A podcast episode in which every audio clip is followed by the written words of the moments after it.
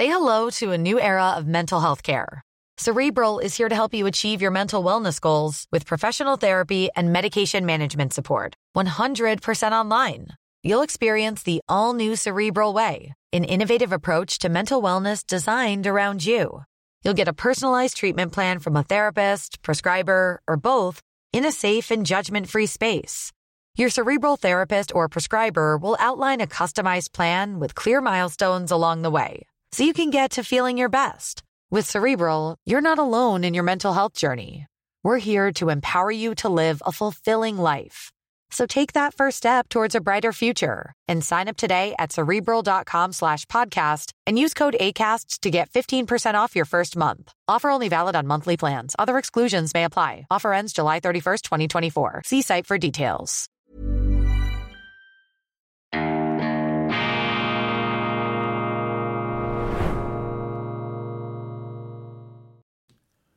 Grüezi miteinander, ganz herzlich willkommen und einen wunderschönen guten Morgen, meine sehr verehrten Damen und Herren, liebe Freunde. Ich begrüße Sie zur schweizerischen Ausgabe von Weltwoche Daily, die andere Sicht, unabhängig, kritisch, gut gelaunt am Dienstag, dem 11. Juli 2023. Der Mensch ist unfähig, die Gesamtheit der Ursachen zu überblicken, die hinter einem historischen Ereignis stehen. Das ist eine der zentralen Erkenntnisse, die ich der Lektüre von Leo Tolstois äh, Monumentalwerk Krieg und Frieden verdanke. Die beschränkten Geistes- und Verstandesgaben des Menschen sind eben nicht geeignet, nicht gebaut, das Ganze zu erfassen. Wir können immer nur Ausschnitte sehen und diese Ausschnitte beziehungsweise die willkürliche Auswahl derselben sind die Ursprünge sind die größten Quellen der Irrtümer.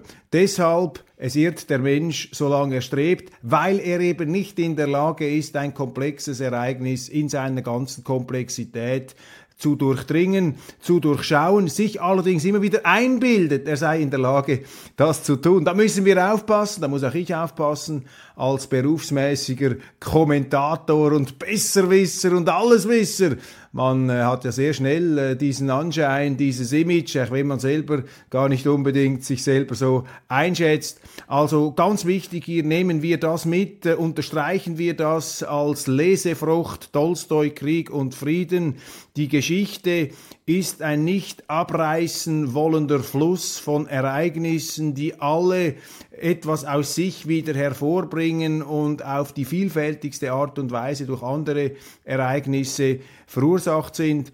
Und das Weltgeschehen ist sozusagen die Summe aller Kräfte, die darauf einwirken und wie man das gegeneinander verrechnet und abzieht und subtrahiert, das ist natürlich eine ganz große Kunst, hier diese tiefer liegenden Strömungen zu erkennen. Und das ist dann der zweite Gedanke von Tolstoi, dass die großen Männer, die Helden der Weltgeschichte, wie er sie etwas ironisch nennt, diese Helden sind nicht die großen Lenker des Geschehens, sondern sie werden allzu oft eben nur gelenkt durch die Bewegungen und Kräfte, die ohne das Zutun dieser äh, Giganten eben vorhanden sind. Und das, was die Führer, was die Chefs da oben oder die, die sich für die Chefs halten, was die tun können, sie müssen erkennen, was an der Zeit ist, was möglich ist, die Kunst des Möglichen, da sind wir dann in diesen realpolitischen Formulierungen. Und das ist ja das, was nach meiner Auffassung heute fehlt in der Auseinandersetzung mit der Politik. Da ist natürlich sehr viel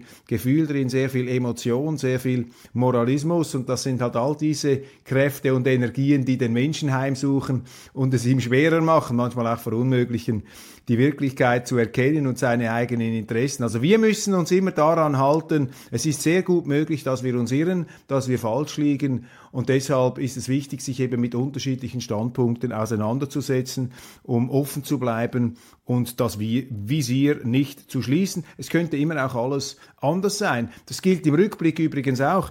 Ich mir dieses Buch gekauft im, äh, in einem Flughafen. Tim Bouverie, Appeasing Hitler, Chamberlain, Churchill and the Road to War. Ein weiteres Buch, sehr kritisch, das sich mit dieser Appeasement, mit der Beschwichtigungspolitik des damaligen britischen Premiers Chamberlain gegenüber Hitler auseinandersetzt.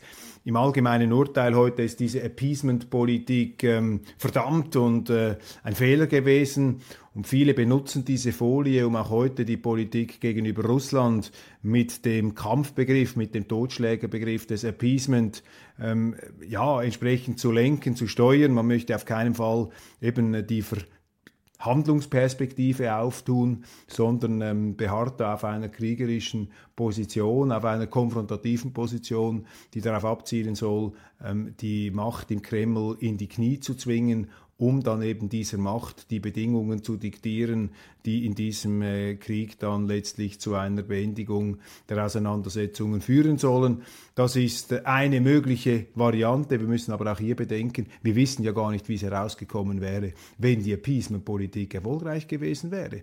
Wenn man tatsächlich äh, auf die Forderungen Hitlers eingestiegen wäre, hätte es dann den Zweiten Weltkrieg überhaupt in dieser Form gegeben, hätte es die Völkermorde gegeben, die ganzen Zerstörungen, diesen gigantischen Weltenbrand. Wir wissen es nicht und niemand ist in der Lage, diese Frage zu beantworten. Trotzdem tun wir so, als seien diese Fragen ein für alle Mal beantwortet. Und so einfach ist es nicht. Und das ist das Gefühl, das ich habe, wenn ich am Morgen die Zeitungen lese, da ist so viel Gewissheit drin, so viel falsche Gewissheit ähm, angesichts eben dieser sehr verworrenen und nebligen Vorgänge in der Ukraine, ähm, die es uns wirklich schwer machen, hier äh, festen Boden zu finden. Und wo hält man sich eben fest, wenn der Nebel der Ungewissheit äh, um uns herum wabert? Ja, da müssen Sie am Bewährten festhalten, zum Beispiel in der Schweiz an der Neutralität oder in Deutschland an einer gewissen, ähm, ja, durchaus Zögerlichkeit einer außenpolitischen Schaukelpolitik, wie das sehr begabte Außenpolitiker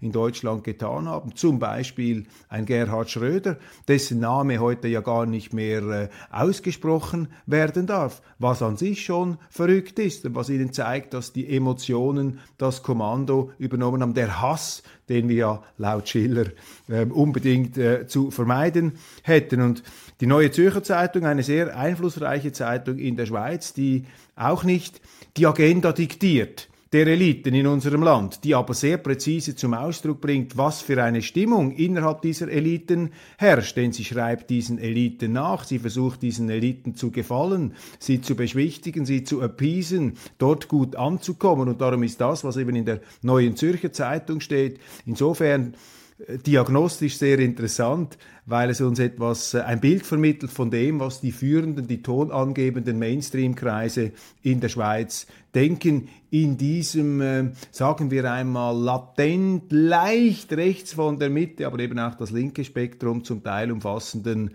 äh, Mittelpunkt oder der Mittelachse der schweizerischen Politik. Und wenn ich da die Schlagzeilen ähm, anschaue, der letzten äh, Tage und Wochen, dann ist nur eine Botschaft, die von der NZZ hier transportiert wird. Und wir können davon ausgehen, dass führende Kreise in der Schweiz es genauso sehen. Russland sei kein stabiler Partner. Das ist die Schlussfolgerung eines Textes, den sie hier äh, zu den äh, Wagner-Truppen in Afrika bringen. Dann Erdogan brüskiert Putin, also Putin steht da einsam im Regen, wird von allen verlassen, der isolierte, sturmreif geschossen und mittlerweile auch gehen ihm die Verbündeten von der Fahne, wie im Film Cleopatra, als die Legionen vor der großen Schlacht ähm, den Marcus Antonius verlassen haben und er ganz alleine äh, in einem ähm, ja, desertierten Heerlager ähm, erwacht und äh, seine Offiziere dann von den rebellierenden Truppen ermordet worden sind. Der einsame Putin und in den USA, das ist noch interessant, in den USA scheinen sich jetzt Stimmen ähm, vernehmlicher zu äußern, die skeptisch sind gegenüber einem NATO-Beitritt der Ukraine. Also die Amerikaner noch nicht ganz auf dem reinen Ideologie- und Gesinnungstrip.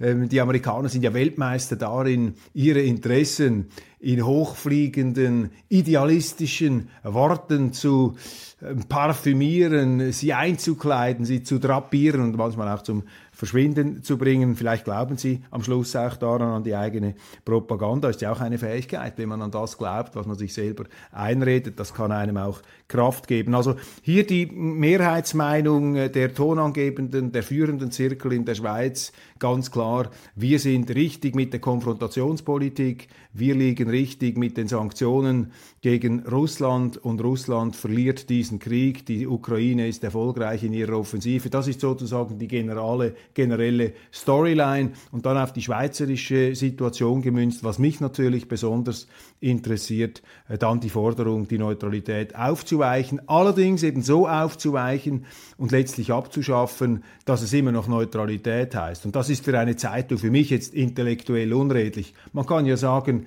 wir wollen die Neutralität nicht mehr, aber das, was eine neue Zürcher Zeitung als einflussreiche und von vielen für glaubwürdig gehaltene Zeitung hier unternimmt, ist etwas anderes. Sie versucht, die Neutralität hier wegzudrücken, die Schweiz zum Beispiel in die NATO hineinzuführen, auch in die europäischen Verteidigungsbündnisse. Wir haben über Sky Shield gesprochen, das wird da in den Mainstream-Medien unisono bejubelt und beklatscht. Und gleichzeitig redet man sich ein, die Schweiz sei immer noch neutral. Und das stimmt natürlich nicht. Das eine schließt sich aus. Man kann nicht mitmachen in fremden Bündnissen, die Eigenständigkeit der Landesverteidigung aufgeben und dann behaupten, man sei immer noch neutral. Man kann sich nicht an den Kriegsbemühungen der Ukraine gegen Russland beteiligen und sagen, die Schweiz Schweiz ist immer noch neutral, weil eben das Völkerrecht ähm, solche Angriffskriege, wie sie Russland da ähm, führe, äh, verurteile. Deshalb ist alles, was der Erhaltung des Völkerrechts dient, äh, dient zwangsläufig ähm, der Neutralität ähm, zuträglich. Das ist nicht so. Das Völkerrecht ist nicht die letzte verbindliche Instanz in internationalen Fragen. In inter leider nicht. In internationalen Fragen herrscht eben oft äh, Unklarheit über völkerrechtliche Grundsätze und es gibt eben keinen Weltpolizisten. Zum Glück gibt es keinen Weltpolizisten, keinen Welttyrannen, der hier eine Rechtsordnung weltweit durchpeitscht. Und das anstreben zu wollen, wäre ähm, Wahnsinn, denn das würde natürlich zu einer Ordnung führen ohne Freiheit, ohne Demokratie, mit einem Macht- und Gewaltmonopol weltweit, das natürlich unvorstellbar mächtig wäre. Das Projekt Brandmauer ist gescheitert, warum die AfD immer stärker wird.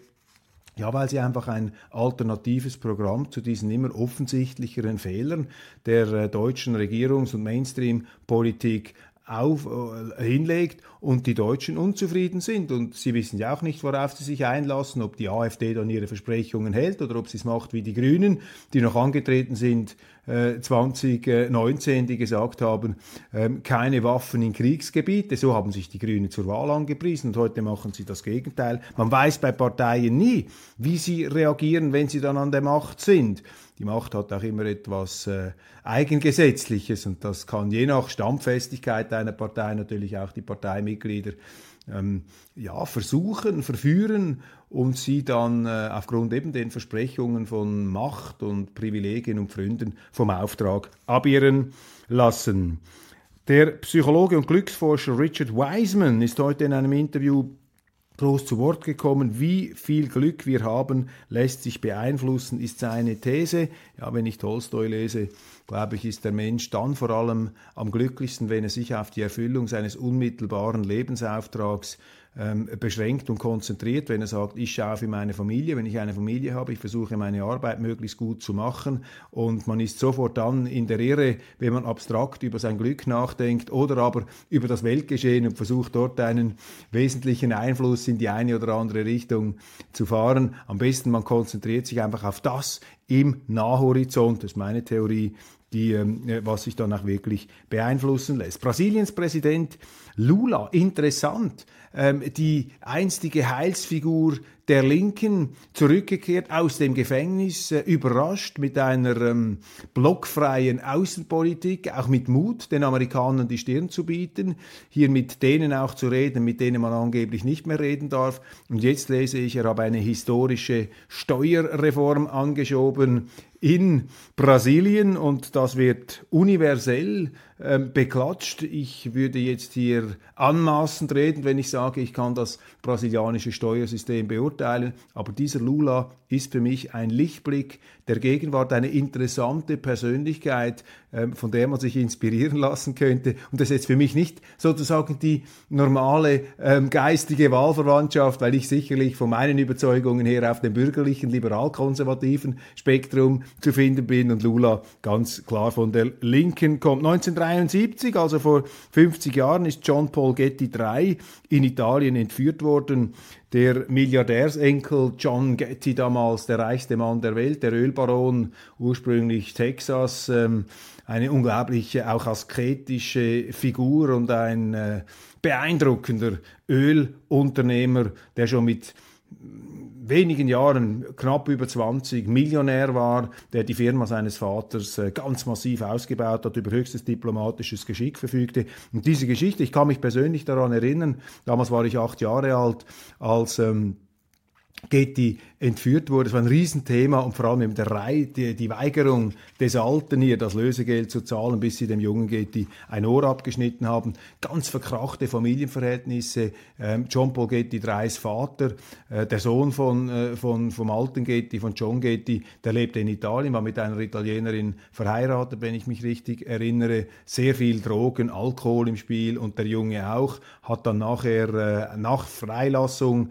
auch schlimme gesundheitliche Probleme gehabt. Also ein Familienfluch schien diese Gettys heimzusuchen. So brillant der Patron, der Patriarch sein Unternehmen organisierte, so wenig ist es ihm gelungen, die Familie entsprechend auszurichten. Staus und kaum freie Wohnungen. Genf droht als Wirtschaftsstandort zurückzufallen. Überall das gleiche Bild in der Schweiz.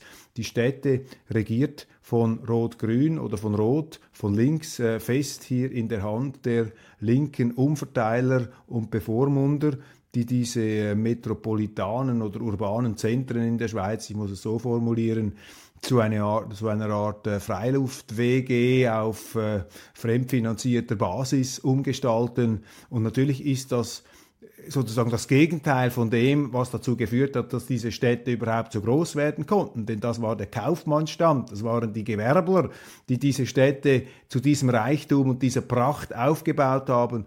Und wie immer, nichts ist schwerer zu ertragen als eine Folge von guten Tagen. Und äh, die Linken geben dann das mit beiden Händen aus und besten Absichten angeblichen, was über Generationen aufgebaut wurde. In Zürich sehen wir das, in Genf. Und das ist die Entwicklungslinie vieler rot-grüner oder roter Städte. Schauen Sie in Deutschland, Berlin, andere, Wien. Ähm, das hält sich dann immer noch, weil die Attraktivität dieser Zentren ist natürlich groß und die Leute kommen trotzdem. Aber irgendwie ein Jammer, wie diese äh, städtische Pracht da zugrunde gewirtschaftet wird. Interview, wenn es wirklich Krieg, Krieg gibt, Entschuldigung, dann hilft die Neutralität der Schweiz auch nicht mehr viel. Der ehemalige Präsident Estlands Thomas Hendrik Ilves über die Wehrbereitschaft der liberalen Demokratie und darüber, was die Schweiz davon lernen kann. Georg Hessler, der Neutralitäts, äh, der Spezialist für Neutralitätsabschaffung bei der NZZ, äh, hier mit einem Interview. Der äh, Rüstungsexperte ist schon interessant, ist bemerkenswert diese Kampagne der Neuen Zürcher Zeitung gegen die Neutralität. Kaum ein Tag vergeht, an dem nicht Artikel gegen die schweizerische Neutralität veröffentlicht werden. Ich lese faktisch praktisch nie etwas, was die Neutralität verteidigt. In der Weltwoche ist es umgekehrt. Wir bringen natürlich viele Artikel, die die Neutralität verteidigen, weil alle anderen Zeitungen in der Schweiz ähm, eben hier ähm, zeitgeistbedingt in die Gegenrichtung marschieren. Allerdings bringen wir doch auch dann und wann kritische, neutralitätskritische Artikel. Aber wissen Sie, der Grundsatz ist für mich ähm, historisch bewährt. Vielleicht gibt's bessere, aber wir haben keinen besseren bis jetzt. Und ich äh, empfinde es als hochriskant, im Sturm, im Krieg, und die Schweiz ist im Krieg, hier einfach die Grundsätze ähm, über Bord zu werfen. Es brandgefährlich, ist auch anmaßend, weil sich die heutige Generation dann auf ein hohes Ross setzt und sagt, ja, das, was unsere Altvorderen da zusammengebastelt haben, das ist äh, längst überlebt, das ist abgelebt, wir können das besser.